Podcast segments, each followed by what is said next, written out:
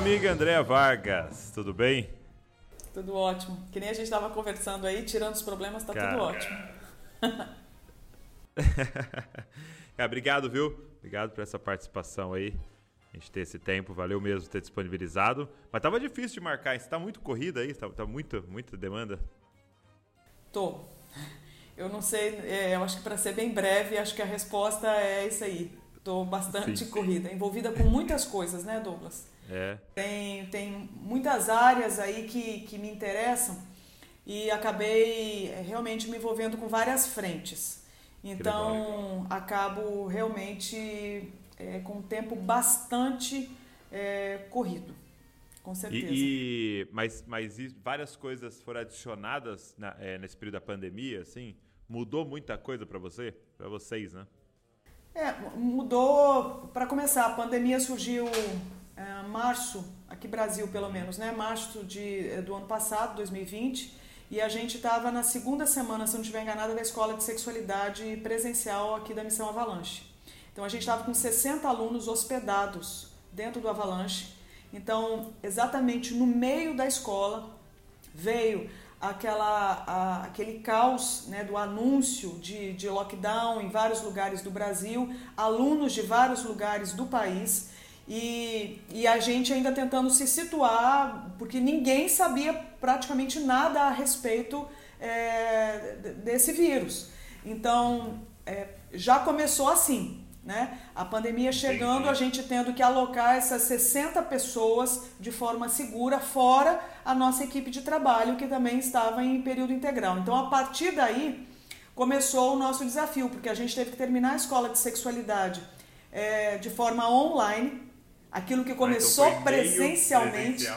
É, então pensa, que desafio, né? Ah, e aí ah, dá continuidade nos projetos, porque a gente tem é, várias frentes de atuação. Quando eu digo a gente, eu digo a Missão Avalanche, mas eu digo também a estante da Andréa e a, a, fora isso, é, a minha própria vida, né? Então é, é muita mudança. Com certeza. Entendi. E, e, teve, teve demandas que foram adicionadas por causa da pandemia? Assim, é, eu sei que o, a mudança para o online, né? Mas teve projetos que vocês começaram ou se envolveram por causa da pandemia? É, pela missão Avalanche, o que eu posso dizer é que a gente começou o desafio de como que a gente lida com os alunos que não conseguiram voltar para casa ainda porque imagina, vários aeroportos é, com uma demanda enorme de gente querendo voltar para suas regiões e de repente o aluno tem passagem para abril, é, porque ia ficar para a escola de aconselhamento seguida da de sexualidade, e agora tem que antecipar, só que ele e mais um tanto de gente. Certo? Então, esse foi o primeiro desafio, foi uma atividade é, extra aí para nós, né? Logística né? mesmo. A, a, toda a questão operacional de como que você faz isso, porque ficam alunos agora remanescentes na, na, na, base missionária que precisam de refeição, que precisam de segurança, que precisam é, de, de, um protocolo que estava sendo construído pela humanidade ainda. Pela então, humanidade. É, não era é, construída pela base missionária, era pela humanidade. Ninguém sabia né, de nada a respeito. Então essa aí foi uma atividade a mais. Aí a própria questão de como que a gente vive agora em lockdown, não é? Porque a gente, em seguida, veio um decreto aqui e eu lembro que, que a, a proposta era, olha, 15 dias sem sair de casa. E aquele desespero, como assim 15 dias? Como que a gente sobrevive 15 dias sem sair de casa? Já faz mais de um ano isso. Estamos há dois anos. É, exatamente. E, e aí, é, os desdobramentos de tudo isso, né? Porque... Ah, veio um, um, tanto de coisa seguido. Então, por exemplo, uma preocupação foi a questão ah, da violência doméstica, não é? é? Porque mexeu com a cabeça de muita gente, os hábitos foram mudados, a economia mudou. Então, como é que você lida agora com essa nova, com essa nova dinâmica? A questão da depressão, os pensamentos é, de morte, não é? as inclinações é, para a própria questão da morte, ah, o pânico, então, tudo isso acaba é, desembocando em áreas que normalmente são áreas de atuação do cenário de missões urbanas. Então, realmente, novas, eu diria, não, não eram novas questões, além daquilo que a gente já, é, já lidava, como isso Mas que eu pontuei. Né? Mas agora na dimensão, porque agora fica uma, uma escala global, não é? Uh, fora isso, pela estante da André, a gente já tinha lançado a escola, é, o curso de sexualidade online, mas a gente é, tinha previsão de já gravar outros módulos. Então a gente teve que se adequar agora a esse formato aí de isolamento e tudo mais, mas continuar a gravar os módulos. Então foi um avanço no sentido da gente ter conseguido liberar outros conteúdos. Então a gente começou a pandemia com um módulo, a gente termina agora, pelo menos até esse momento, já com quatro gravados. Então acredito que tenha sido um, um avanço. Mas é, outras questões também foram acontecendo, não é? Ah, eu diria que ah, o, o desafio mesmo de como que você lida com por exemplo, como que você faz aconselhamento agora à distância? Como que você faz o trabalho agora de evangelismo à distância? Eu ia te perguntar isso, porque, porque assim, a gente estava aqui também no, numa fase é, de um grupo é, na, na, missões urbanas, né? É, tanto a gente atua num bairro, tem um bairro aqui em Bragança que a gente adotou, ele chama Maranata. Olha, que nome maravilhoso, né? É. E a gente adotou esse bairro e a gente estava fazendo ações em, em bares, em, né, é, é, evangelísticas mesmo. E aí, de repente, a gente se viu de mãos atadas, né? Porque é, você não tem como quebrar uma regra municipal para evangelizar, né? E, e, e, aí a gente viu naquela situação. Como é que vocês fizeram? Porque missões urbanas era muito face a face, né? Toque. Muito visceral, né? muito visceral, né? Como é que vocês fizeram? Então, é, não é nem como a gente fez, é como a gente tem feito. Tem ou feito. Procurado que vai fazer. fazer por um período, né? É, porque é, tudo vai ter que ser repensado, né? É, porque a, a, humanidade não vai ser mais a mesma, não é? é os, os, relacionamentos foram drasticamente impactados. A, a própria vida de igreja, é, quanto Sim. impacto chegou para ela você é melhor do que eu é, para dizer por se tratar de, um, de pastor é, de igreja local inclusive uh, mas essa é uma questão que a gente tem pontuado demais nas nossas reuniões aqui de equipe de trabalho por quê porque não é só a questão é, do distanciamento é, físico que a gente tem que pensar, né? A implantação dos protocolos sanitários e tudo mais. Mas é, a gente tem que é, é, redesenhar toda a, todo o desempenho, todo o desenvolvimento desse cenário de missões urbanas. Né? Uhum. Porque ah, as demandas continuam aí, os índices continuam é, assustadores, não é verdade? Então, nós temos inúmeros desafios como humanidade é, para lidar. Não estou falando nada novo. Então, para nós que trabalhamos com missões urbanas, que até então a gente tinha desenvolvido, digamos assim, uma familiaridade com algumas abordagens, agora não tem mais como. Então, por exemplo, uh, dia 18 de maio a gente faz, pelo menos o mês de maio, não só no dia 18, mas o mês de maio, especial no dia 18, a gente faz ações é, de intervenção urbana com relação à a, a, a, proteção de crianças e adolescentes no que diz respeito à violência sexual. Tá, e agora? Agora a gente não vai mais para a praia fazer isso não é? Agora a gente não vai mais para as escolas. As escolas estão fechadas. Então, mas nem por isso as, as crianças e adolescentes correm menos risco. Aliás, muito pelo contrário. Mais risco. Né? Estão mais expostas até porque se, é, e é como os números mostram, né? Que boa parte da, das práticas de violência sexual contra criança e adolescente são cometidas por pessoas do conhecimento da criança. Então são pessoas normalmente da família. Isso significa então que crianças e adolescentes estão em casa com possivelmente seus agressores, certo?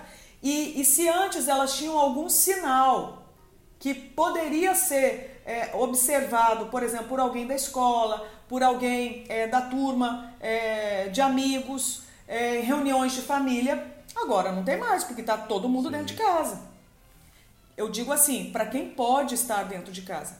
Então, realmente, nós temos que, que repensar. E a pergunta é: como que a gente tem feito? Bom, aquilo que ainda dá para fazer, a gente está procurando fazer. Então, por exemplo, a Missão Avalanche tem é, um projeto é, chamado Ninho, que é focado na questão do imigrante, na questão das pessoas em situação de refúgio. Então, isso ainda é uma demanda extremamente, é, é, eu diria que desafiadora para a humanidade. Né? Aqui no estado do Espírito Santo não é diferente. Então, isso aí está acontecendo. Não é? Então, como é que você lida agora com a questão de pessoas fugindo dos seus países, procurando arrumar um lugar seguro para viver, para sobreviver, chega num país agora novo, né, novo, com uma nova cultura, é, pelo menos é, comparado ao que carregava até agora na sua história, e ainda num cenário de pandemia. Uhum, uhum. Entende? Então, assim, são desafios. Então, é, essa é uma área na missão Avalanche que a, é, trabalhou durante a, todo o período da, da, que, que teve início a pandemia.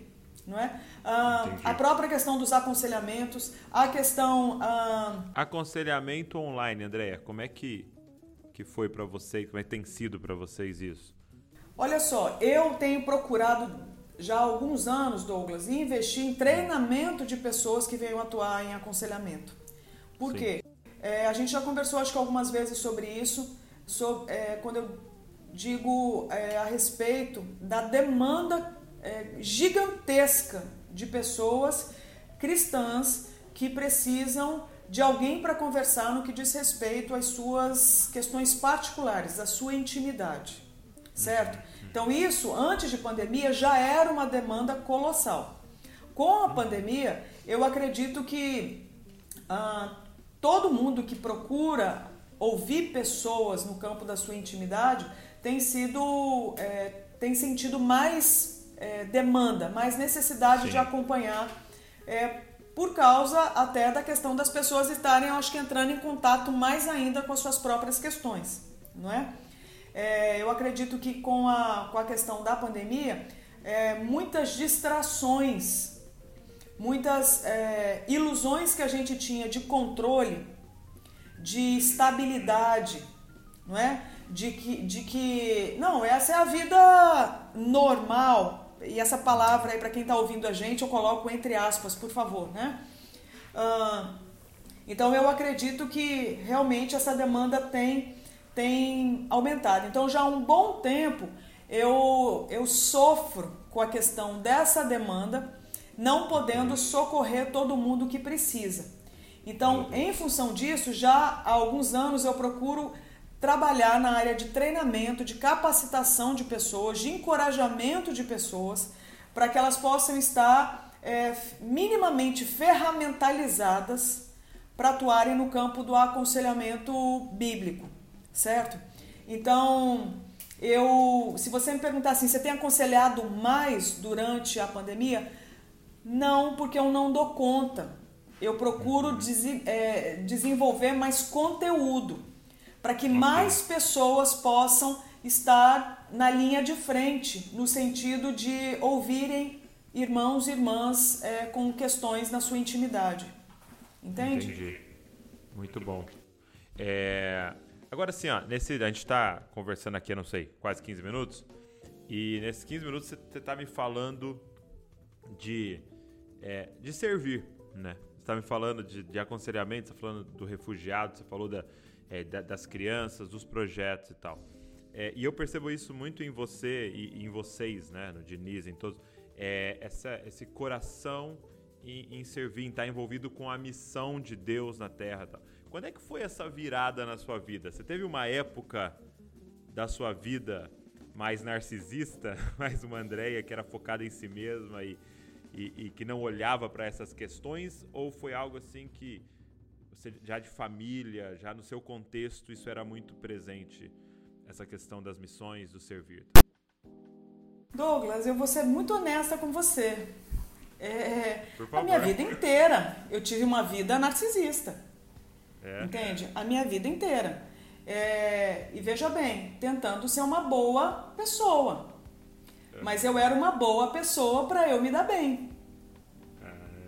Entende? Então você vai me dizer, assim, eu procurava lesar os outros, é, extorquir alguém, eu procurava. É, é, não, eu não procurava nada disso, mas eu procurava me dar muito bem, entende? Então é, eu acredito que a, a minha vida toda, até a minha conversão, eu vivi de forma é, narcísica, digamos assim, sem ter consciência. Isso é doido? Depois da conversão, não é que eu deixei, é que agora eu tenho o privilégio de pelo menos ter a convicção de pecado a respeito disso e uma capacitação do alto para lutar contra. Hum. Pela imensa misericórdia de Deus. E eu acho que essa é uma luta de todo ser humano, porque até onde eu entendo, a queda foi esse momento onde a gente deu um tempo de Deus para a gente. Ah, eu quero dar um tempo para mim. O nome disso é queda. O dia que a gente deu um tempo para a gente, a gente deu, deu um tempo de Deus.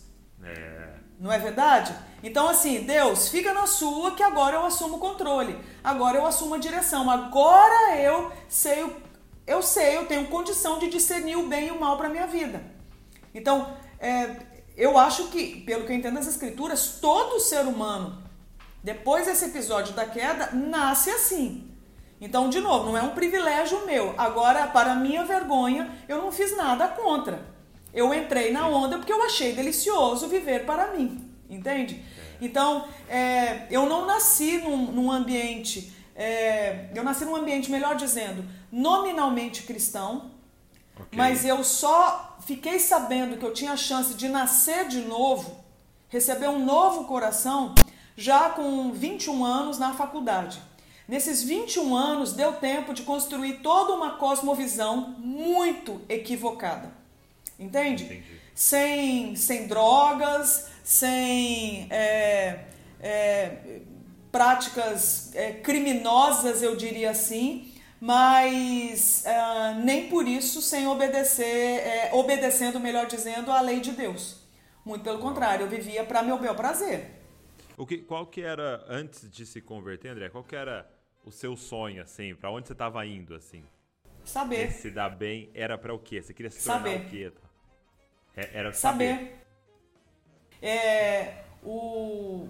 o seu reinar era através do saber. Para você ter uma ideia, Douglas, eu fui uma pessoa que nunca é, usei droga, nunca é, me alcoolizei.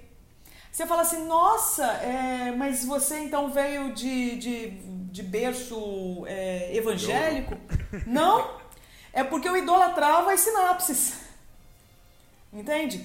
Eu, eu tinha muito medo de, de perder neurônio, eu tinha muito medo de não conseguir. Sério? É, então era em função disso, de preservar o, o, o ídolo que eu carregava, que eu tinha um, um, um comportamento, um hábito bastante, é, digamos assim, carnalmente puritano. Uau. Entende? Olha aí, criando um termo. É, é, ué. Por que não? não por que não? então, eu diria isso. E, e, e, como é que foi esse seu encontro na faculdade? Porque a faculdade você está no templo do saber, né? Você está no santuário do saber. Como é que foi isso? Eu fui para a igreja para tirar minha melhor amiga da igreja. É mesmo? É.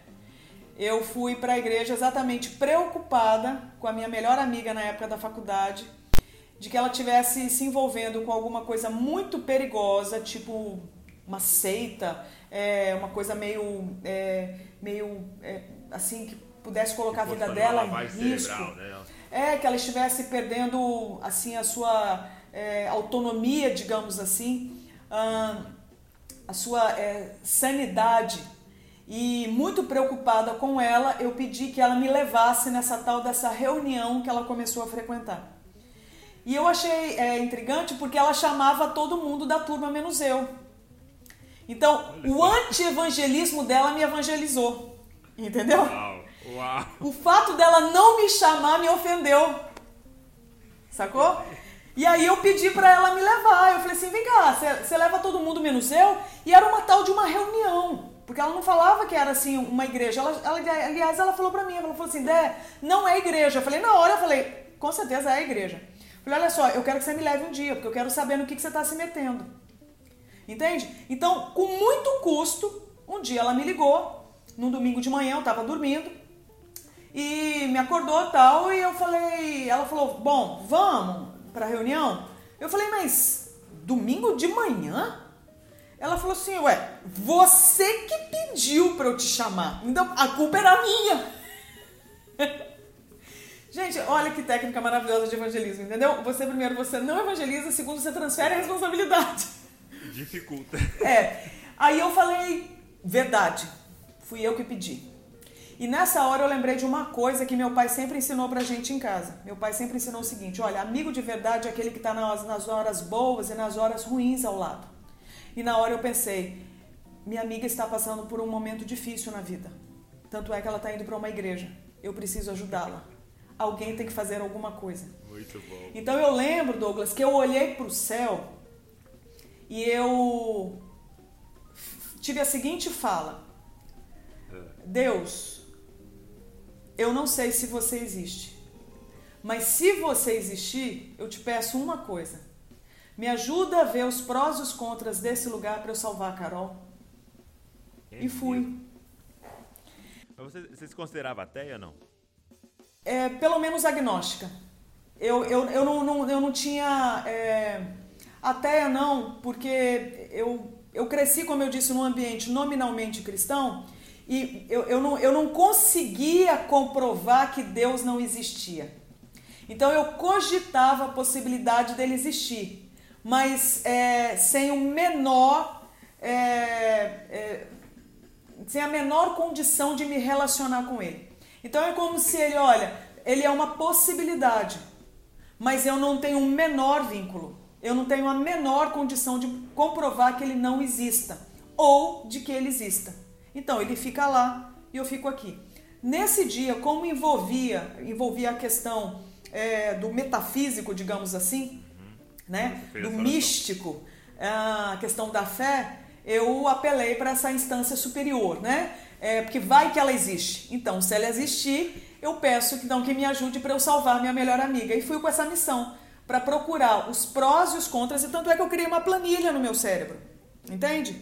É, eu estabeleci ali, abri uma, uma, um, um arquivo, né? É, coloquei ali, comecei a, a colocar as minhas observações, os prós e os contras do lugar, da mensagem, tudo, para eu fazer depois um saldo não é? Chegar num resultado e apresentar para minha amiga e falar assim, isso aqui não tem o menor cabimento por isso, por isso, por isso. Então foi uma, uma, uma, ida extremamente é, propositiva, intencional, focada em tirar a minha amiga da igreja. Tá bom para você?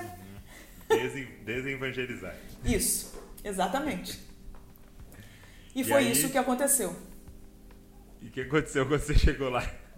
Quando eu cheguei lá, eu fiquei de cara, porque eu estava acostumada com um ambiente escuro, que é, pouca luz, eu quero dizer, com bancos pesados de madeira. É, o ambiente, então, que eu, que eu entendia de, de, de igreja era aquela ideia do, de uma cruz ali com a imagem de um, de um Cristo sangrando, seminu, triste, né, fincado naquela cruz e, e pessoas é, que podiam encher o espaço, mas é, curiosamente, uma coisa que me incomodava, por isso eu deixei de frequentar. Eu não vou dizer que isso é a experiência de todo mundo, essa foi a minha experiência, tá? Então eu falo isso com muito respeito a quem não pensa da mesma forma. Mas para mim era um ambiente onde é, havia muito distanciamento. Todo mundo amontoado num banco, mas cada um no seu universo, entende? Seguindo um rito. Isso, é, eu na época na faculdade, questionando várias coisas, isso aí me soou muito é, superficial. Entende? Então eu já morava longe da minha família, já morava numa república, já procurava é, saber para ser. Então eu já era é, movida à competição. Chegava num ambiente, é, digamos assim, que professasse fé, certo? É, a, a um Deus, a uma divindade, e ainda encontrava aquele, aquela, é, uma certa frieza, eu diria, pelo menos nesse espaço aí que eu, que eu frequentei por um tempo, aquilo ali para mim não deu. Então foi quando eu rompi, entende? E aí eu é, passei a acreditar o seguinte: olha, se é, Deus é, for isso, então para mim não serve, porque é, parece que é pior do que se eu não tivesse aqui. Então é pior eu estar aqui do que eu não estar. Então eu achei que não era um bom negócio. E, e aí quando eu fui para essa reunião, eu fiquei surpresa por quê? Porque não, a estética já era outra. Era cadeira de plástico, daquelas que tem entende? Em clube. É, uhum. Aquelas que ficam em volta de piscina. Então era, era, era é, não, tinha, não tinha nada, era, era, um, era um salão com uma galera de universidade, que eu fiquei de cara, nós estamos falando de São Paulo, capital, um monte de gente de tudo quanto era faculdade. É, era um, um, pessoal que estava lá de manhã, então tinha, tinha luz, era claro, sabe? É, e isso me chamou muita atenção. E eu lembro que tinha música, e música muito alegre. Então era um ambiente festivo. E eu achei até isso até um pouquinho assim, é, irritante, sabe? Porque, tipo assim, eles estão felizes pelo quê? Eles estão celebrando o quê, gente? Então, assim, é, eu, eu não entendi nada. E, e aí, aquele monte de, de musiquinha alegre, aquele pessoal batendo mão, sabe, batendo palma, e, e, e parece que estava celebrando, e eu de cara com aquilo ali, já tive que acordar cedo, num domingo de manhã, fui lá para salvar a minha amiga, eu não queria pensar em nada, e tive que pensar para salvar a amiga. Falei, cara, o que, que eu tô fazendo aqui? Então eu já tava no ódio, tá entendendo? E aí foi quando eu falei, agora que eu vou procurar defeito mesmo para tirar essa menina daqui para não me atormentar nunca mais. E aquelas musiquinhas alegres, aquele povo felizinho. E aí começa um tal do, do, do era essa coisa do louvor, que depois eu fiquei sabendo que é. chamava louvor e adoração. E aí eu lembro que eu li as letras das músicas. E eu fiquei surpresa, foi a primeira coisa que me chamou atenção. Eu li as letras das músicas e a sensação que eu tinha é que elas falavam comigo. Parecia que era vivo. Aí eu falei, que coisa estranha. Eu falei, eu não vou nem bater palma porque vão achar que eu tô gostando. Cruzei os braços, tranquei a cara, entendeu? Fiz uma cara de endemoniada e talvez estivesse mesmo. falei, me erra, tá entendendo? Não vou dar moral pra esse povo, não, porque esse negócio aqui é muito envolvente. Eu já tô achando que o negócio parece que. Parece que a música é viva. Olha que coisa assim surpreendente, né? Uhum. E aí até que assim, o ápice foi quando um ser humano chamado pastor, né? É, subiu, é, veio à frente, não é nem subiu porque era tudo uma coisa, um, um plano só, mas veio à frente e, e foi trazer a tal da palavra. Quando eu ouvi esse título pastor, me deu calafrio. Porque para mim era o sinônimo de desonestidade. Certo? Então, assim, é, quando eu vi que ia ser um pastor, tinha um pastor diante de mim, eu falei, onde é que eu vim parar? Eu tô assim, acho que no meio de uma quadrilha. Né? Eu tô assim no, no centro do, do, do crime organizado, no olho do furacão. Porque para mim aquilo ali dava calafrio. Para mim era, era o cúmulo do retrocesso. Entende? Como assim você, um universitário em São Paulo, capital, você está num ambiente chamado igreja ouvindo um pastor. Isso não faz o menor cabimento, não tem o menor cabimento, não faz o menor sentido. E aí até que ele começou a falar e eu lembro perfeitamente. Ele, o, o, título do sermão dele era O significado da cruz de Jesus para você hoje. Douglas, eu comecei a digitar no meu cérebro, porque até então, na faculdade, eu trabalhava como assistente de pesquisa de um professor, então o meu trabalho era procurar erro de lógica. Aí na hora eu pensei, cara, vai ser mamata, porque esse homem vai começar a falar, vai falar um monte de atrocidade, de abobrinha, com certeza. Então, assim, já era para ele. Daí você tem uma ideia do narcisismo, da arrogância, Uau. da prepotência, do orgulho, né? Ah, pois bem, esse homem começou a falar e só teve um detalhe. Ele citava o único livro que eu tinha tentado ler e não tinha conseguido entender nada, que era Meu a Bíblia. Deus. Resultado, eu me senti desautorizada. Entende? E na hora que ele começou a falar, ele, ele citava, por exemplo, um versículo. Tipo assim, ah, porque Deus amou o mundo que, é, enfim, entregou o seu filho e tal. Citava ali o, o texto. É, na hora, eu pensava, mas como assim Deus me amou? Ele não me conhecia? Eu só pensava. Aí ele respondia: porque o texto tal diz que é, Deus te conhece desde o ventre da sua Meu mãe. Deus. Aí na hora, aí eu ouvi aquilo, aí eu, eu, eu, eu digitando no meu cérebro. E aí eu, então eu contra-argumentava aqui. Aí o que eu contra-argumentava aqui, ele respondia lá. Só que foi o sermão inteiro. Até que chegou uma hora eu falei assim, alguém tá me dedando para esse cara. alguém tá A me entregando A pessoa da lógica cara. chegou nessa conclusão. Não, eu tive que chegar, meu amigo. Porque assim, eu falei, alguém está me entregando para esse cara. Porque como é que. Mas aí eu pensei, eu falei, mas como que alguém tá me entregando pra esse cara? Porque eu tô pensando. Falei, colocaram uma escuta. Eu falei, mas no meu cérebro, eu mesma conversando comigo. Eu falei, não, alguém deve estar tá me observando. Eu virei para trás para ver se a parede atrás era falsa ou não, se era um espelho ou não, se tinha alguém me observando com um ponto dizendo que nem fazem teste de empresa de sabor em pó, de goiabada, tá entendendo? Eu pensei, deve ser uma coisa do tipo. Eu olhei para trás, era uma parede de, de, de tijolo. Eu falei assim, alguém tá me entregando para esse cara.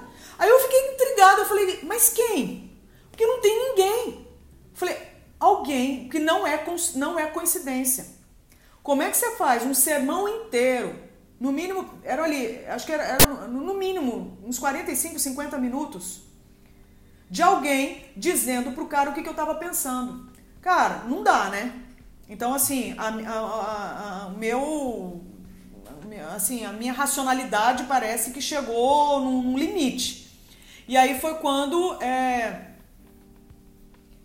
eu tive que chegar simplesmente a uma conclusão, que foi para mim a mais humilhante de todas, porque acabou o culto.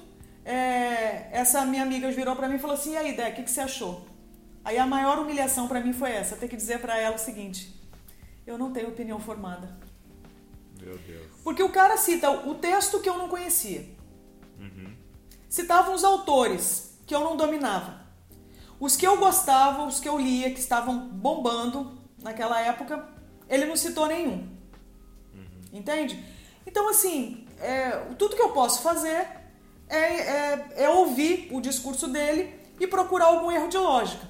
Dentro da premissa que ele estabeleceu, o negócio é todo, é, todo articulado, todo redondinho, todo amarradinho, todo coerente. Então eu não tenho como dizer, olha, por isso, por isso, por isso. Então eu saí dali intrigadíssima. Até que, aí você sabe, né? Vaso ruim, Deus tem que pegar pesado mesmo, porque o vaso é ruim.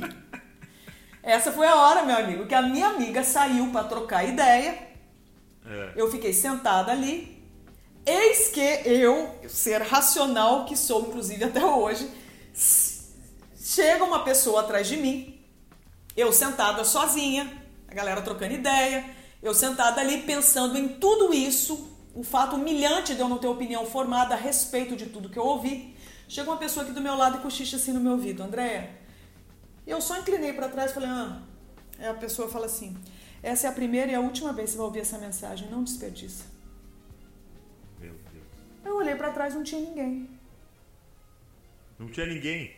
Não. E me chamou pelo nome. Foi a hora que eu tive uma conclusão. Maravilha, agora ouço vozes. Então é o quadro, assim, fechou o quadro de esquizofrenia. É, um surto, né? eu, eu estou em surto. E, e, e, o orgulho não permitia que eu falasse isso para ninguém. Então, tipo assim, fecha a boca, porque agora você tá à beira da loucura. Entende? Você tem uma imagem a zelar. Resultado. Como é que você vai para casa com essa?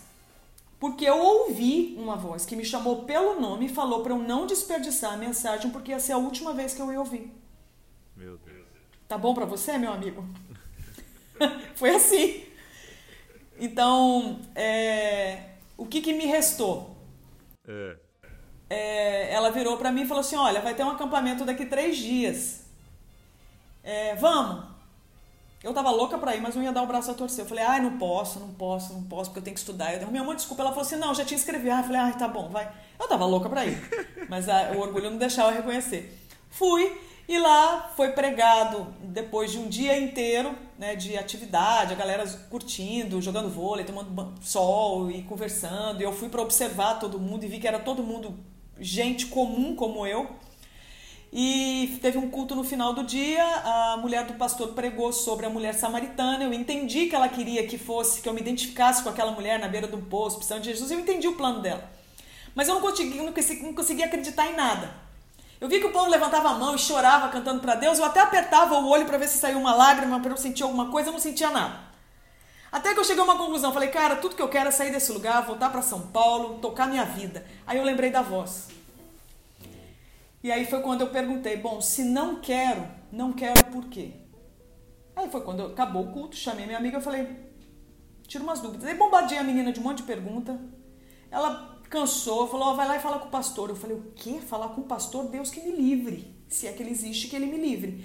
Ela me apresentou para o pastor e eu prometi uma coisa para mim, Douglas. Falei: eu não vou abrir nada da minha vida para esse cara. Mas eu não sei o que aconteceu, meu amigo. Minha boca criou vida própria e ela começou a falar, a falar feito uma louca. Quando eu vi a desgramada na minha boca, me entregou. E falou para o homem o seguinte: falei, pastor, a sensação que eu tenho é que eu tenho que nascer de novo, que parece que eu não sei nada. Você falou isso?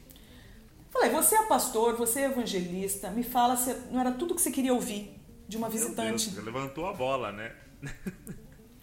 Foi quando eu pensei o seguinte: esse cara vai tentar fazer minha cabeça.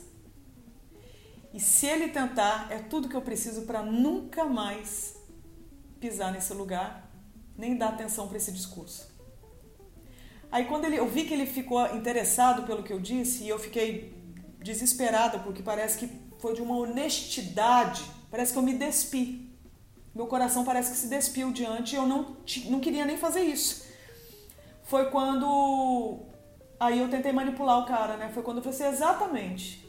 A sensação que eu tenho. E eu continuei falando a verdade, mas aí eu já queria que ele caísse na, na armadilha, né? É, a sensação que eu tenho é que eu tenho que começar do zero porque parece que eu não sei nada. Aí ele virou e falou: É mesmo? Eu falei: É, pastor. E eu esperando que ele tentasse me, me uhum. convencer de alguma coisa. Ele virou para mim e falou: Amém. Eu falei: Amém? Saiu e me deixou. Resultado, Douglas: o que funcionou comigo foi não me evangelizar. Exato.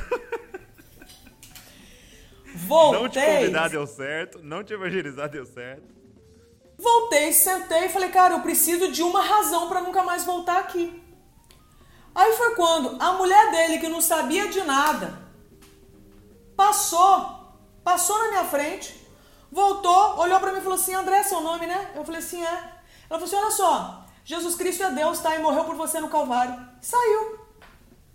Nessa hora, eu, a sóbria, que nunca, nunca chapou na vida, careta até não poder mais. Entendeu? Nessa hora, eu, essa que vos fala, tive um insight, uma visão, o nome que você quiser dar, tá? Porque é como se tivesse é, aberto um painel na minha frente, uma cena. É, e a cena era a seguinte: era, era uma, um, um trono de ouro maciço, cheio de pedra preciosa. E na hora que eu bati o olho, é, em segundos abriu na minha frente, acho que foi em segundos, eu não sei. Eu, eu vi, assim, na minha frente, um trono é, de ouro maciço cheio de pedra preciosa. Na hora que eu bati o olho, eu sou filha e neta de professor de história, sabe? Então tudo que eu vi na minha vida foi coisa de museu. Na hora que eu bati o olho naquela cena, eu falei assim: isso aí é coisa de rei, é trono de rei. Isso eu sei, é uma peça de realeza. E quando eu olhei de novo, tinha uma pessoa em pé do lado. Quando eu bati o olho, eu falei: ó, oh, é Jesus. Como é que eu sabia que era Jesus? Porque quando eu era criança, minha avó me deu uma Bíblia é, ilustrada, uma Bíblia de é, para criança.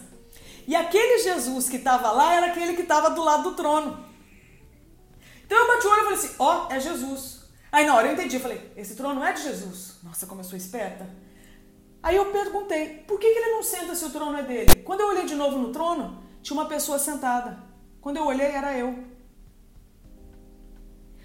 Eu senti tanta vergonha, eu acho que eu nunca senti tanta vergonha na minha vida de ser, de ser quem eu era. A sensação que eu tive é que meu coração dobrou de vergonha diante do rei. Aí minha amiga perguntou se eu queria aceitar Jesus como Senhor e Salvador, que era como falava ali na igreja. Uhum. Só que ela caiu na besteira de falar assim: então você vai orar comigo e você só vai repetir a oração se você entender e concordar. Para quê? Porque virou quase um seminário, né? Porque toda hora, na hora de orar, eu parava assim, mas por quê? Ela tinha que abrir a Bíblia e me explicar. Era quase uma palestra. Entendeu? Mas finalmente eu entreguei o meu coração morto para Cristo e ele me deu um coração novo. Eu entendo que isso aconteceu naquele dia. Ah. Foi quando eu acabei de orar e virei para ela e falei assim, Carol, é, é, é, na verdade, ela falou comigo, ela falou assim, Dé, tem festa no céu. Eu falei, festa no céu? Como assim? Imagina, festa no céu, quem vai entender isso? Aí eu falei, festa no céu? Como assim? Fiquei imaginando uma festa no céu. Aí ela falou, é, a Bíblia fala que quando um pecador se arrepende, tem festa no céu. Eu falei, sério? Por quê? É, porque o seu nome está escrito no livro da vida. Eu falei, que livro? Onde que meu nome foi parar que eu não estou sabendo? Aí ela tinha que abrir a Bíblia e me mostrar. Eu falei, mas que livro que é esse? Ela falou assim, Dé, quando você morrer, você vai para o céu, você não vai para o inferno. Eu falei, eu vou para o céu? Ela falou, vai, você não vai para o inferno. Eu falei, mas eu não fiz nada. Ela falou assim, mas você não precisa fazer, porque isso é graça de Deus, foi Cristo que fez por você. Eu falei, você tá brincando, Carol? Ela falou assim, é. Eu falei, é só isso, é só crer em Jesus e a gente vai para o céu? Ela falou assim, é.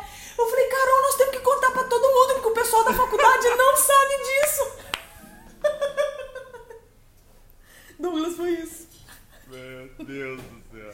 Cheguei a louca segunda-feira com a Bíblia, é. que era uma Bíblia que eles davam, ela custava na época acho que R$ 9,90. Eu lembro disso perfeitamente. É uma Bíblia que se dava para quem se convertia, entendeu? E, e, eu ganhei essa Bíblia e eu, eu falei assim, cara, eu tenho que contar para todo mundo da faculdade, é, eu tenho que contar para os meus professores, eu tenho que contar para tudo, que ninguém vai acreditar um negócio desse. É uma notícia muito boa. Nós temos que falar, entendeu? Foi assim. Uhum. Mas e aí na faculdade, quando você voltou? Ah, eu... Teve professor meu que foi pra, pra, foi conhecer a igreja. É mesmo? Foi. É porque, porque foi uma transformação muito grande, né? Você, isso sendo falado por você, né? Provavelmente eles conheciam, né? É, detalhe, eu esqueci de falar uma coisa. É, é. Quando eu falei pra, pra, pra Carol nesse dia, né? Que eu, a gente ia contar para todo mundo, ela me falou o seguinte: que fazia um ano que ela tinha convertido. Mas ela não conseguia afirmar é, na igreja. E aí, até que finalmente ela fez uma, uma oração. Por que, que ela não conseguia afirmar? Porque a nossa turma era uma turma de muita balada.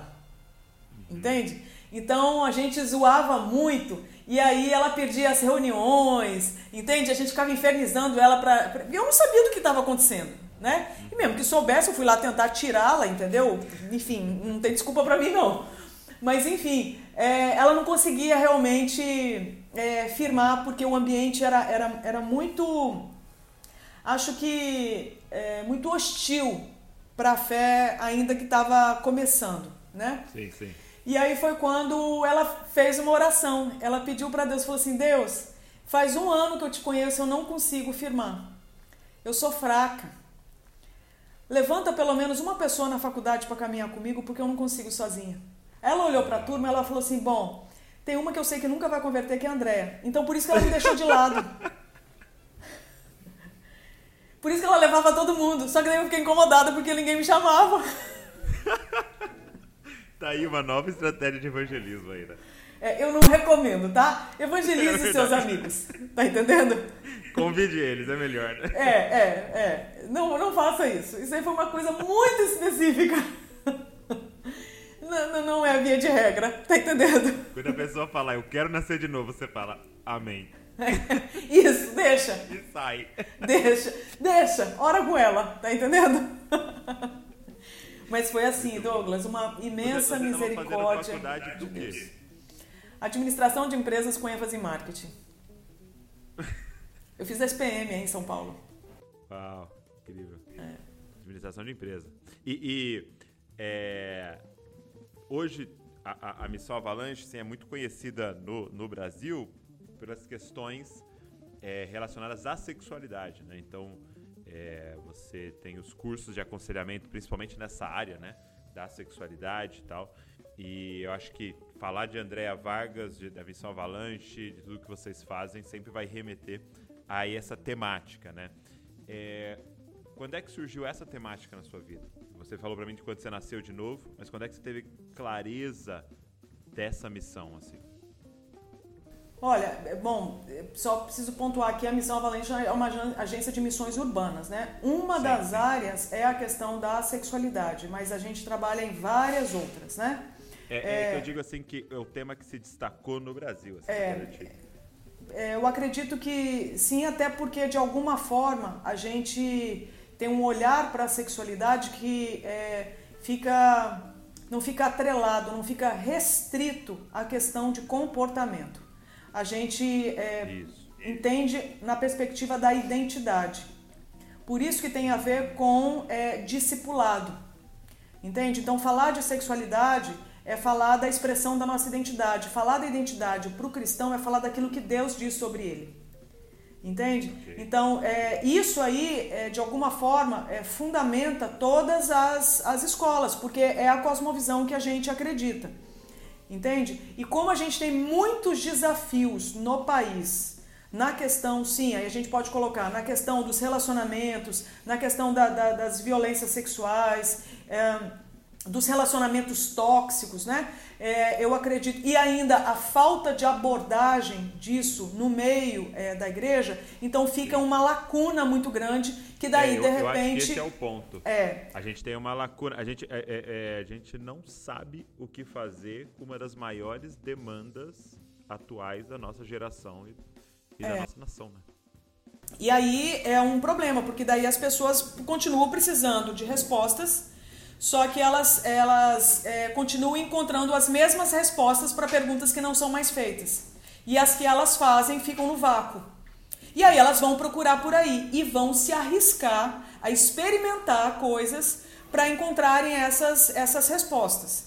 E aí é, o caminho de sofrimento, de destruição, é, costuma também fazer parte né, dessa realidade. Então acho que em função disso é, deu todo esse é, esse talvez é, deu essa visibilidade, né? Sim. Mas é, quando eu vim para ajudar na implantação da missão Avalanche em 2004, foi quando a missão surgiu, eu vim é, convicta de que eu precisava assim servir na implantação de uma agência missionária pioneira no país, tanto é que a minha igreja na época me enviou com, é, com essa com essa proposta, mas eu também vim com um grande desafio, que era é, entender a questão da sexualidade por causa dos desafios que a nossa igreja tinha enfrentado, de pessoas precisarem procurarem ajuda, é, pessoas é, se entregarem é, a Cristo e serem discipuladas pela igreja, mas quando chegava na questão da sexualidade,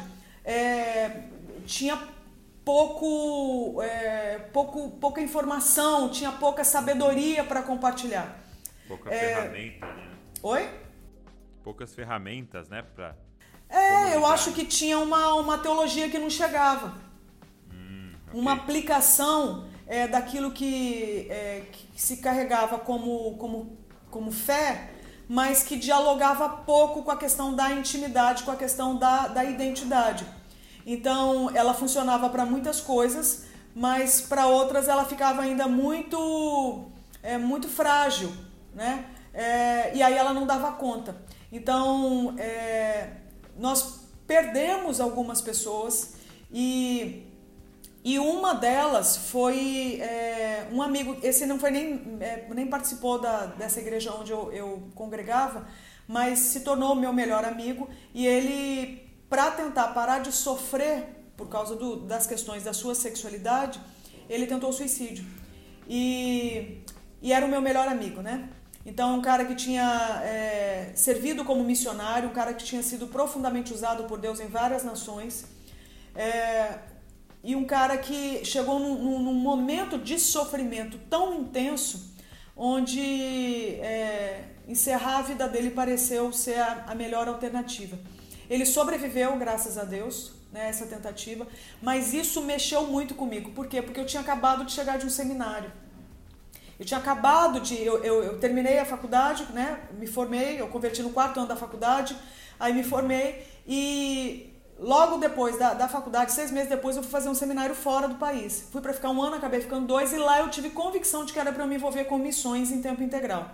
Então, quando eu volto para o Brasil, eu volto. É, com a ideia de que é para eu me envolver com missões. Então o que, que surge é essa demanda sobre a sexualidade. Só que eu não lembrava de uma aula que eu tivesse tido sobre o assunto. Eu não lembrava de um livro que eu tivesse lido sobre o assunto. Pô, eu tive introdução ao grego, ao hebraico, eu tive é, homilética, eu tive tantas coisas e que foram maravilhosas e me ajudam até hoje. Sim, Só que quando apareceu essa demanda nua e crua diante de mim, eu não tinha nada para dar. Uau. E o cara tentou morrer. E era o meu melhor amigo. Então foi quando eu falei assim: Deus, das duas, uma. Ou o senhor está mentindo e Jesus não dá conta do recado, ou nós estamos mentindo porque a gente não entendeu como é que aplica. Eu não tinha fé, Douglas, para crer que Deus mentisse. Exato. O que me sobrou foi acreditar o quê? Nós não entendemos todo o recado. Aí eu fiz uma oração, falei, Deus, me ensina sobre esse assunto porque eu não aceito, eu não me conformo em perder mais ninguém. O que eu não pensei, meu querido, é que a minha vida fosse mudar. Então eu nunca planejei palestrar sobre né? o assunto, eu nunca imaginei estudar sobre o assunto, eu nunca imaginei nada disso. Coordenar escola de sexualidade, montar uma grade sobre sexualidade, aconselhar a gente na área da sexualidade, não. Eu só queria ajudar os meus amigos que queriam ajuda. Eu não fui tentar convencê-los de que eles precisavam de mudança. Não, eles ficaram desesperados, precisando de ajuda e a gente não tinha o que fazer. Então, eu acho que a perspectiva que eu trago é de uma pessoa que ficou profundamente angustiada, correndo o risco de perder o seu melhor amigo para a morte. Entende? Não sabendo o que fazer. E ele tinha outras alternativas. Ele podia viver do jeito que ele quisesse, só que ele não queria. E eu entendi que se ele tentasse, que é o que ele me dizia, ele ia é, adoecer mais ainda. Então ele queria viver de um outro jeito, ele queria viver de um jeito que ele entendia ser o jeito bíblico de viver. E só que ele não sabia como, entende? Então, e eu não sabia como ajudar. Aí eu pedi para Deus e aí minha vida é, mudou e tem mudado até hoje. Foi assim. Nossa, incrível. O, é, eu, tá, eu tô lendo o livro de Atos, né? Certo. E, e é muito incrível você falando isso, porque o início de Atos, né? Ele fala, Lucas fala assim, ao excelentíssimo Teófilo, né? E aí ele começa a simplesmente escrever um relatório para Teófilo, né? Então isso que eu e você lemos e que milhões e bilhões de pessoas provavelmente já leram, o, o cara escreveu para um, né? Escreveu para alguém, né? Ele, ele entregou para aquela pessoa ali. E, e, e você está falando isso, né? Eu, eu só queria ajudar os meus amigos, né? E, e para mim é esse princípio dos do cinco pães e dois peixes, sabe? De, de Jesus pegar aquela nossa marmitinha ali, levantar para o alto e falar: Não, agora eu vou alimentar uma multidão com isso daqui. Mas toda a ideia era só trazer cinco pães e dois peixes, né? É, eu acho isso maravilhoso. E, e para mim é o, é o. Deveria ser assim. É, o princípio de tudo que nasce, né? Todos os projetos que nascem é a partir de uma dor, né? A partir de uma demanda. Não é sobre ganhar dinheiro, não é sobre ter notoriedade, não é sobre ficar famoso, não é sobre nada disso. É sobre achar uma demanda no mundo e falar, cara, Senhor, eis-me aqui. Eu sei que eu não tenho condições, eu não dou conta, mas o Senhor pode fazer alguma coisa extraordinária. É, eu quero ajudar é, essa demanda. E, e, é, e, é incrível porque no coração de cada um que está nos ouvindo, né, André, vai queimar uma coisa. Tem gente que vai queimar criança, você vê uma coisa de criança, você fica em desespero, tem outro que é idoso, tem outro que é racismo, tem outro que é, é a questão da mulher, como você me disse. Uhum. É, é, em cada um vai queimar uma coisa, mas a gente uhum. tem que ter coragem de fazer essa oração, né? É, eu acho que em algum momento essa oração vai ter que ser feita por cada um de nós. Porque, pelo que eu entendo do Evangelho, a ideia é partilhar, né? Sim. A ideia, quando eu lembro aqui de João 15, de Jesus falando que existe o pai que é o agricultor, ele a videira, nós somos os ramos. Então nós somos os ramos. Então significa que os frutos dessa videira não são para os ramos, são para o outro. Então eu entendo que em algum momento a nossa caminhada ela vai é, trazer esse questionamento que não é para mérito nosso. Isso é um questionamento é, do próprio Espírito, acho que em nós. É, a gente é, está aqui para servir. O nosso Deus é um Deus que serve, sendo Deus. Como é que a gente não vai fazer o mesmo, não é? E, e, e você é, é, falou né, do seu início, antes da conversão, de que uma, da, uma das formas de explicar esse estilo de vida, né, que por exemplo, no seu caso era através do saber, é você estava tentando ser salva, né? Você estava tentando se salvar, né? É, procurando a redenção, só que através de mim mesmo. Exato, através de um ídolo, né? É. Através de você mesmo, através de um ídolo. E o, o grande lance do evangelho é você tá salva. Acabou essa jornada de tentar se salvar. Você simplesmente está salva. Então agora você ganha uma outra missão, né? Que é entregar a sua vida. Né? Entendeu? Então, Cristo é esse que não estava vivendo a vida para ser salvo, né? Ele, ele nasce e cresce e vive para entregar a vida para que outros vivam, né? E aí eu acho que esse é o grande lance de sermos cristãos, né? Os pequenos cristos, né? Com as nossas pequenas entregas para que outros vivam, né? E você é, é, ter aceitado esse desafio e toda a sua equipe, né? De falar nessa área que é, é tão sensível, né? Mas que é tão necessária para o hoje, né? É, lindo isso que você disse. Estou aqui pensando. É, é muito, a vida, né? É, muito lindo realmente. E, e saber que, por exemplo, ah, já fizeram isso por nós, né?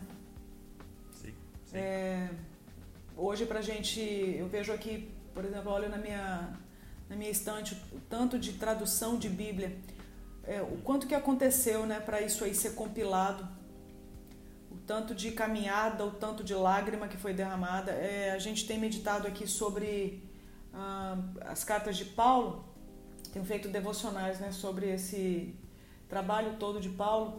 E você vê que, assim como você mesmo disse, né, ele escreveu, por exemplo, para um ali, e ele falava no final: olha, é, lê para a igreja. Mas provavelmente não tinha dimensão de que a gente não. estaria. Ontem a gente estava numa reunião de equipe de trabalho ali da missão Avalanche.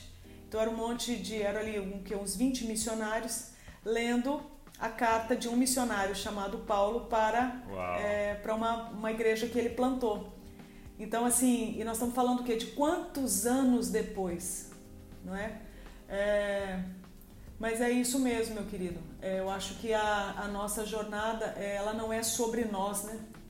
Não. Ela é sobre o próprio Deus. O, o, é isso aí. O, se eu não me engano, era Lutero que falava que a essência do pecado, ele, ele dizia assim, que é virado para dentro, né? Então, é, o homem pecador é um homem encurvado em si mesmo, né?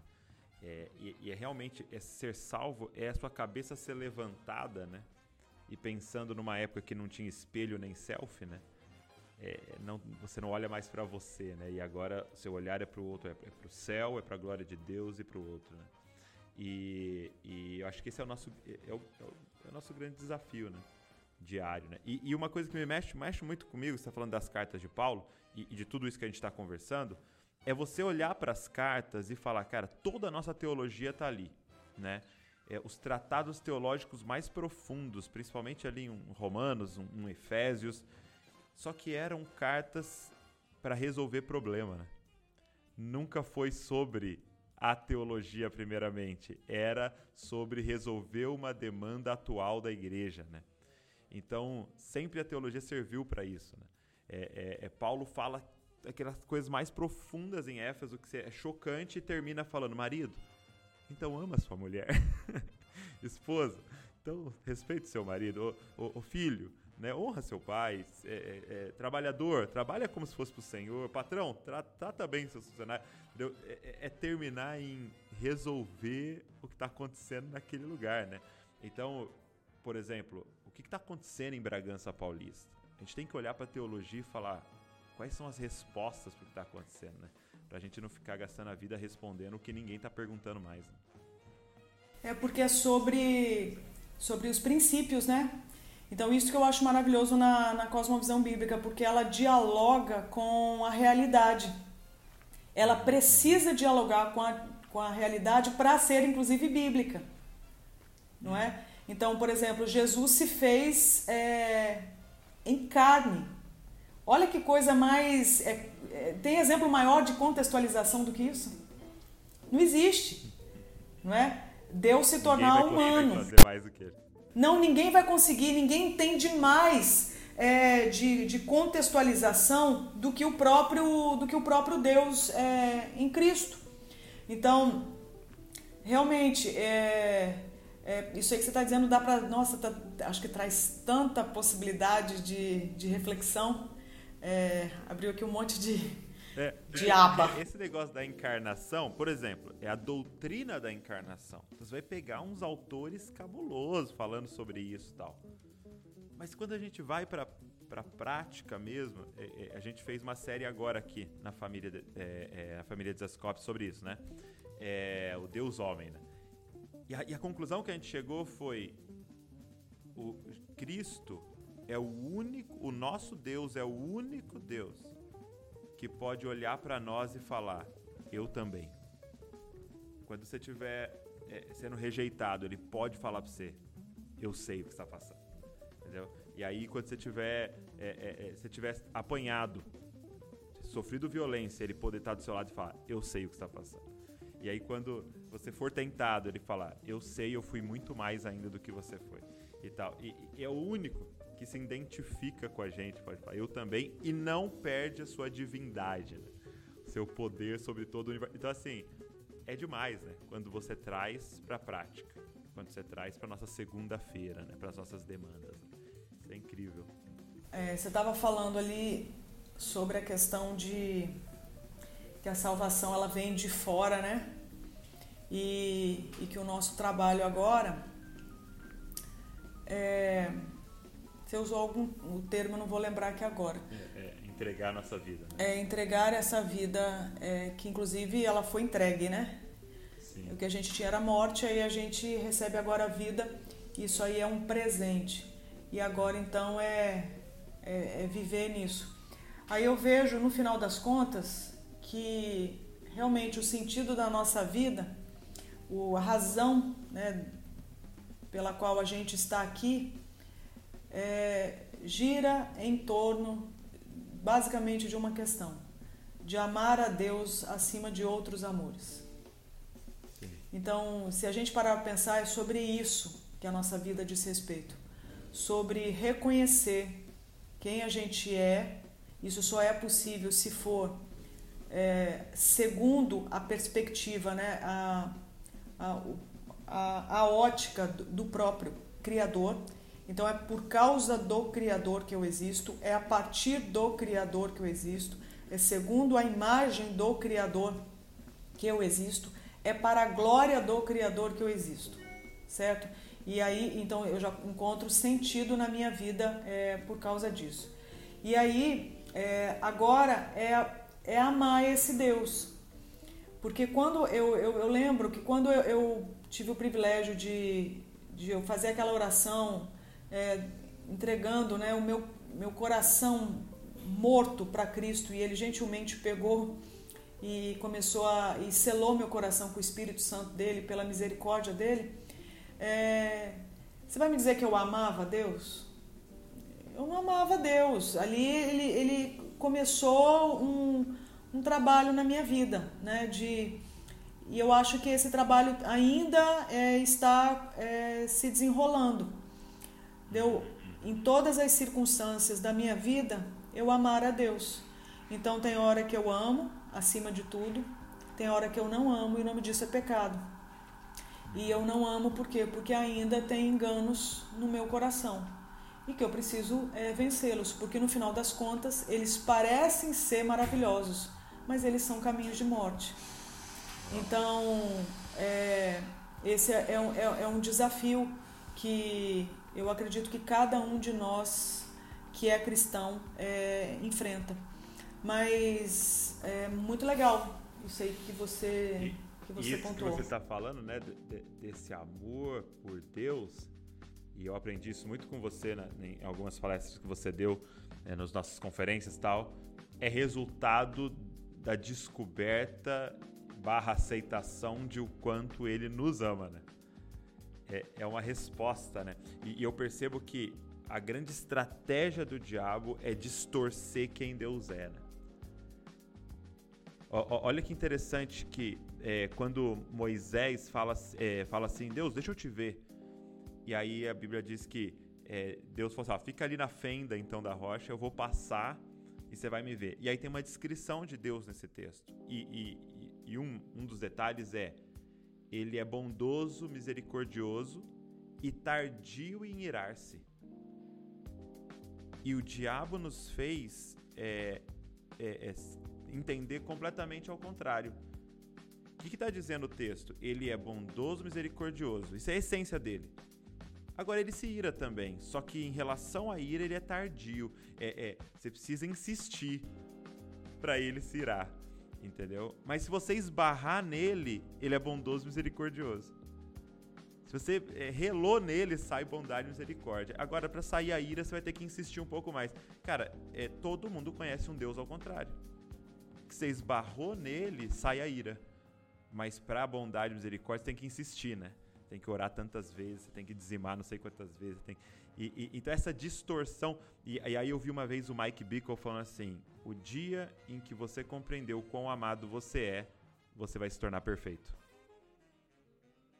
Todas as nossas nossos pecados fluem de uma dúvida de se somos amados ou não por Deus. Né? É, eu diria que é, dá para pensar bastante nisso aí que você está dizendo. Eu estou aqui pensando nesse tempo é, rápido aqui nosso, mas é, o, que, o que me ocorre é. Eu acredito que boa parte daquilo que chega, por exemplo, para mim em termos de aconselhamento na área, vamos colocar aí da sexualidade, no final das contas, as pessoas elas, elas nem sabem disso. Eu acho que é trabalho do conselheiro ajudar a pessoa a chegar a essa conclusão. Mas no final das contas, a crise não é sobre é, a minha sexualidade. O problema não é da cintura para baixo, o problema é da cintura para cima. E o problema não é sobre mim. O problema é sobre a mentira que eu acredito sobre Deus. Então, o que eu quero dizer? Se eu não é, entendo quem Deus é, como Deus diz que Ele é, eu estou suscetível a acreditar qualquer coisa a meu respeito. E aí a minha vida se torna, inclusive, autocentrada. E esse é um grande problema. Passar uma vida inteira tentando descobrir o quanto que eu valho de fato. Meu Deus. Entende? É, se você parar para pensar, continua sendo autocentrado. Continuo sendo é, é, eu em torno da minha própria vida, em torno do meu próprio dilema, em torno da minha história, em torno da minha ferida. Olha, tudo isso tem que ser considerado. Mas quando que Deus vai entrar na história? Entende? Quando que o significado da cruz de Jesus realmente vai ter um valor? Quando que nós vamos entender que. Você estava falando aí da ira. Que, olha que coisa interessante. É, Deus é tardio é, em cirar e Deus expressou a sua ira no próprio Deus. Meu então, Deus. Cristo recebe em si o peso da ira de Deus.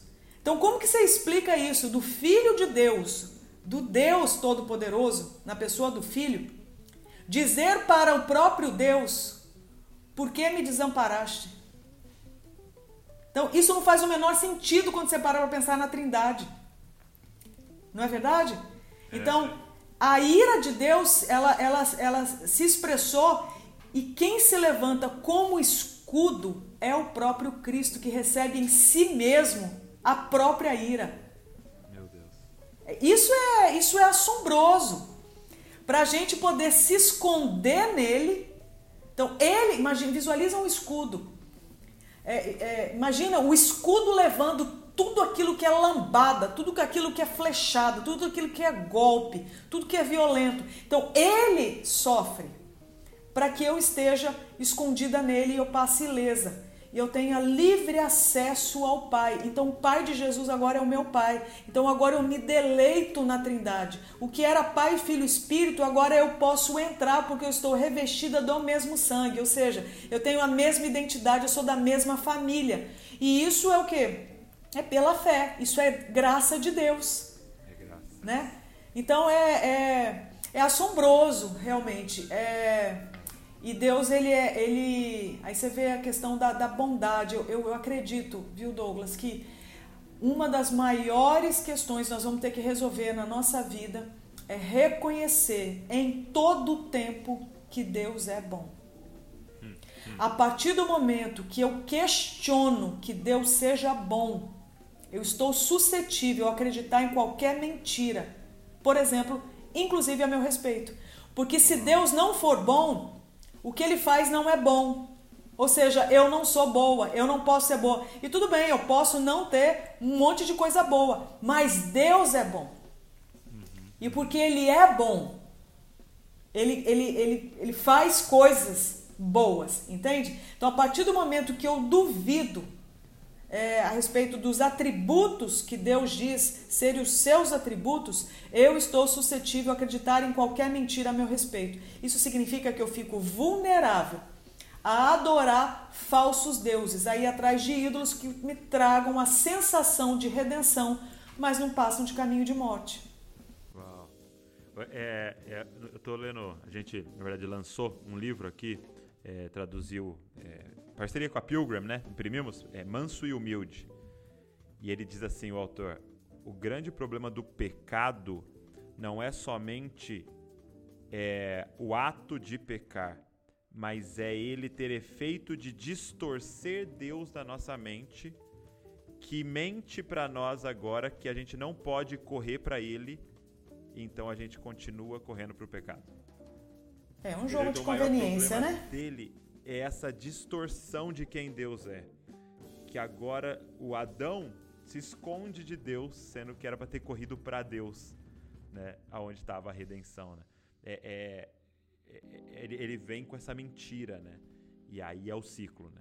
Infinito. Né? É, eu acredito que é, a mentira ela tá aí e nem por isso ela precisa ser é, fazer parte da minha crença, né? Eu entendo que o pecado é exatamente isso. Eu, eu substituir a verdade pela mentira, né? E, e isso com certeza se dá por alguma conveniência. Então eu acreditar que eu estou julgando bem, que eu tenho condição de julgar bem e eleger o que é verdade. Então, se parar para pensar, o pecado é basicamente eu tentar fazer de conta que eu sou Deus. E, e Deus não divide a glória dele com ninguém. Agora, ele podia me fulminar, mas é, o próprio Deus é fulminado em Cristo. É, isso nos constrange. Essa é a boa notícia. Essa é a boa notícia. Minha amiga, eu acho que a gente vai ter que terminar com essa, viu? É. ah, tá bom. o pessoal com isso. Tá bom, né? André, obrigado, viu? Obrigado Ô, Douglas, eu não sei se eu, se eu é. É, é, colaborei de alguma forma, eu falo isso com, com bastante é, tranquilidade, tá? Com temor. É. Eu espero ter realmente contribuído, porque eu, eu acho que eu falei muita coisa, entende? É, eu não sei se essa era a proposta, mas. Não, a proposta. É, você é um cara bom de conversa e aí dá nisso. Nós já temos assim uma, uma caminhada, não é? Exato, de boas conversas. É, já temos algumas histórias aí boas pra gente é, lembrar e tudo mais, e aí o assunto rende tá? Eu espero qualquer coisa você me fala aí, a gente vê, tá bom? Tá bom. Deixa eu te falar uma coisa. É, os cursos da estante da Andréia, da, da, da, é, da Avalanche, eles, estão abertos, as pessoas podem entrar em qualquer momento ou tem momentos específicos para se inscrever e tal? A Missão Avalanche tem é, curso online também é, lançou esses dias uma segunda edição, edição de 2021, vai retomar agora no segundo semestre e a proposta ficou sensacional porque tem um pouco de todas as nossas escolas. Então ali tem, tem de tudo um pouco. Entrar no site, entrar no Instagram, procurar lá, Avalanche Missões. Tá, vou colocar na descrição aqui, tá, gente? Maravilha. E aí a outra coisa é a estante da Andréia. A estante da Andréia é uma curadoria de livro que eu acho que tem boa parte dos livros que eu acredito que as pessoas deveriam ler antes de morrer. E ali dentro também tem a escola, é o nosso curso online de sexualidade e identidade. Então, esses cursos nós vamos lançar agora uma, é, novas inscrições, inclusive já incluindo o último módulo, que é o módulo 4, que inclui aconselhamento. é, a gente vai liberar as inscrições agora em julho para uma, uma nova rodada de inscrição, tá certo? E aí o que eu quero também é, divulgar é que a gente está lançando é, no lugar do, do hostel do Gerê, que foi profundamente impactado né, pela pandemia, e a gente viu que precisava dar uma mexida na atividade e tudo mais, a gente está lançando uma hospedaria de negócios para mulheres empreendedoras. Então, se você também puder me ajudar a divulgar isso aí, eu acho que vai ser muito legal. Tem, tem, tem algum lugar que a galera pode procurar? Nós vamos lançar daqui uns dias. Aí a gente vai ter site, Instagram, para todo mundo estar tá acompanhando. E tem como todo mundo, mesmo à distância, se envolver. Porque a, a proposta é exatamente a gente poder servir de, de trampolim, poder servir de plataforma para que mulheres possam viver a sua vocação, para que mulheres possam uh, viver uh, uh, aquilo que a gente acredita ter sido o que Deus é, desenhou para elas, ainda que inclusive elas nem saibam que possa ter sido de Deus. Mas de qualquer forma é tratar a mulher, seja ela quem for, seja do jeito que for, a gente poder ajudar essa mulher a viver uma vida de dignidade, entende? E ter espaço para ela trabalhar num ambiente seguro, agradável, num ambiente é, profissional, parece ser uma das expressões de uma vida de dignidade que a gente acredita que possa, inclusive, trazer glória para Deus. Muito bom. Então eu vou deixar todas as redes sociais aqui na descrição, tá, gente? Só vocês entrar, segue a Andrea, segue a estante, segue tudo aí para você estar tá informado, para você ser abençoado por esse conteúdo. Minha amiga, muito obrigado. Dá um abraço na família toda aí, toda a equipe. Muito Demais, obrigada. Estenda meu carinho à sua família, à sua equipe, tá bom? Tenho muito carinho por vocês. A gente tem altas histórias boas aí. E, e aquilo que eu puder, em algum momento, é, contribuir, você conta comigo. E isso vale também para todos nós aqui, tá certo? Beleza. Então a gente tá junto, tá? É nós. Valeu. É nós. Deus abençoe você e não se esqueça, você é uma cópia de Jesus. Valeu.